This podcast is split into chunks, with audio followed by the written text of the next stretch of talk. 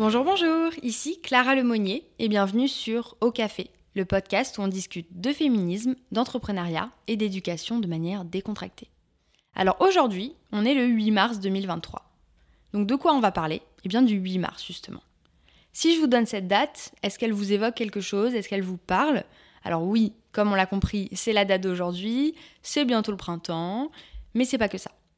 Si vous écoutez ce podcast par intérêt, vous savez sûrement déjà à quoi cette date fait référence. Sinon, je vous le donne en mille, le 8 mars, c'est la journée internationale de lutte pour les droits des femmes. Avant d'aller plus loin sur le sujet, j'aimerais qu'on fasse un petit point historique. C'est hyper important de comprendre d'où vient cette date. Alors c'est en 1977 que les Nations Unies, donc l'ONU, déclarent officiellement le 8 mars comme, je cite, Journée internationale des femmes parce que c'est traduit de l'anglais International Women's Day. Mais alors qu'est-ce qui s'est passé avant? Est-ce que vraiment c'est apparu en 1977 Et pourquoi on a choisi cette date comme date officielle? Le choix de la date, il s'explique notamment par les mobilisations de femmes qui ont été observées en Europe et un peu partout dans le monde au début du XXe siècle. Si vous avez écouté attentivement l'épisode 2 sur le féminisme, cela fait lien avec les mouvements de la première vague du féminisme. Par exemple, à la fin du mois de février en 1909 aux États-Unis, et à l'initiative du Comité national des femmes du Parti socialiste américain, on a observé qu'il y avait une manifestation de dizaines de milliers de femmes dans la rue qui demandaient de meilleures conditions de travail et le droit de vote. Pour info, le droit de vote aux États-Unis, il est obtenu, le droit de pour les femmes bien sûr, est obtenu seulement 11 ans plus tard, en 1920. Cette journée de mobilisation est appelée le Women's Day. C'est seulement en 1910 que cette journée est devenue officiellement ce qu'on appelle International Women's Day, à l'occasion de la deuxième conférence de l'Internationale socialiste des femmes à Copenhague.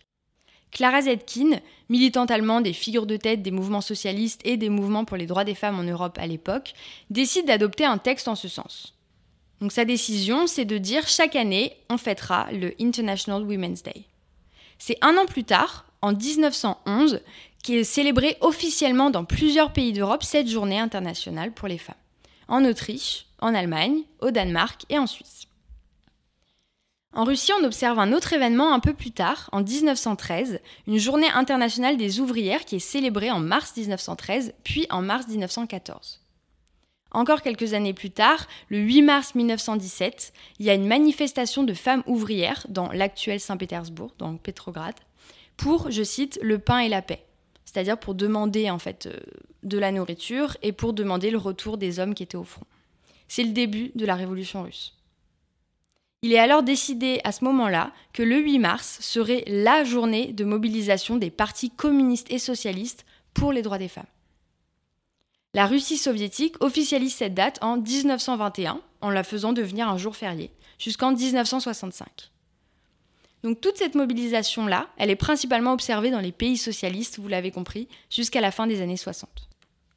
Donc c'est en 1977 que cette journée devient officiellement reconnue au niveau mondial par l'ONU, qui appelle donc tous les pays à se mobiliser pour les droits des femmes le 8 mars de chaque année.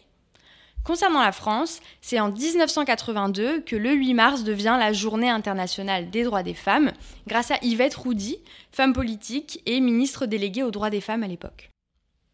Alors c'est super tout ça, me direz-vous, c'est engageant, ça fait bouger les choses, etc. Alors oui, je suis tout à fait d'accord, mais qu'en est-il vraiment aujourd'hui, plus de 100 ans après cette première mobilisation?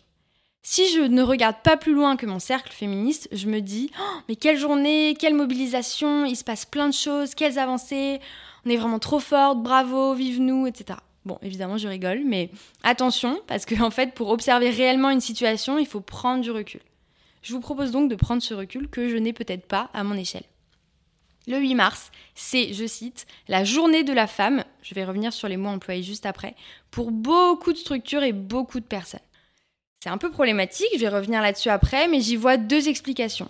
La première, qui est naïve, de réellement pas savoir de quoi il s'agit et donc d'employer ces mots sans bien réfléchir à la volée. Et la deuxième, qui est vraiment orientée business, à savoir dédier une journée tournée sous l'angle du marketing pour se faire de l'argent à cette occasion. On a vraiment l'impression que les personnes se sont posé la question, mais comment on va faire pour se faire de l'argent le 8 mars Et si on l'utilisait comme la Saint-Valentin, la fête des mères, la fête des grands-mères, etc. Parce que oui, malheureusement, le 8 mars, qui était historiquement une date de lutte socialiste, devient encore dans trop de secteurs une journée commerciale, avec des promotions sur les aspirateurs, sur les livraisons de fleurs, des bons cadeaux shopping, des réductions pour rejoindre une salle de sport, etc. etc. Au secours, allô, réveillez-vous s'il vous plaît. Alors, si le sujet vous intéresse et que vous voulez voir les pires ratés à ce niveau-là, vous pouvez suivre Pépite Sexiste sur les réseaux. Pépite Sexiste, c'est une association de sensibilisation au sexisme et aux stéréotypes de genre qui, sont diffusés par le marketing. Elles font du super travail, donc vous pouvez aller regarder les yeux fermés. Au-delà de ça, j'en ai parlé juste avant, il y a un sujet sur les mots employés pour présenter cette journée. Certaines personnes sont clairement à côté de la plaque, désolé de le dire, avec les mots la journée de la femme. Parce que qu'est-ce que ça veut dire, tout simplement? On oublie clairement toute l'histoire de cette mobilisation. Et il y a aussi des personnes qui, je pense, pensent bien faire en disant la journée du droit de la femme ou la journée des droits de la femme. Alors moi personnellement, mais ce n'est que mon avis, ça me convient pas du tout. Parce que un droit, un seul, qu'est-ce que ça veut dire? Une femme, une seule, encore une fois, sérieusement, c'est un tout petit peu léger. Si les associations féministes et les structures mobilisées sur le sujet des droits des femmes et des minorités de genre disent bien, je cite, la journée internationale de lutte pour les droits des femmes, il y a une raison. C'est pour faire sens avec cette dimension internationale et avec cette diversité des profils de personnes qui sont au cœur de ce mouvement. Les mots ont un sens et ces mots-là portent un combat, une lutte, une histoire et une mobilisation qui, bien qu'elle ait évolué évidemment depuis le début du XXe siècle, elle a toujours toute sa place et son utilité. La preuve, on le voit avec euh, les manifestations féministes qui ont lieu en France et ailleurs, avec le nombre de participants et de participantes mobilisés. Je cite notamment la dernière manifestation féministe qui a eu lieu à l'occasion du 25 novembre, qui est la journée internationale de lutte contre les, violences sexistes et sexuelles. On a compté 80 000 manifestants manifestantes. L'idée derrière ce très court épisode, c'est vraiment de prendre conscience que, de 1, les mots ont un sens, les dates officielles ont une histoire, et c'est important de s'en souvenir pour comprendre vraiment l'utilité de cette mobilisation.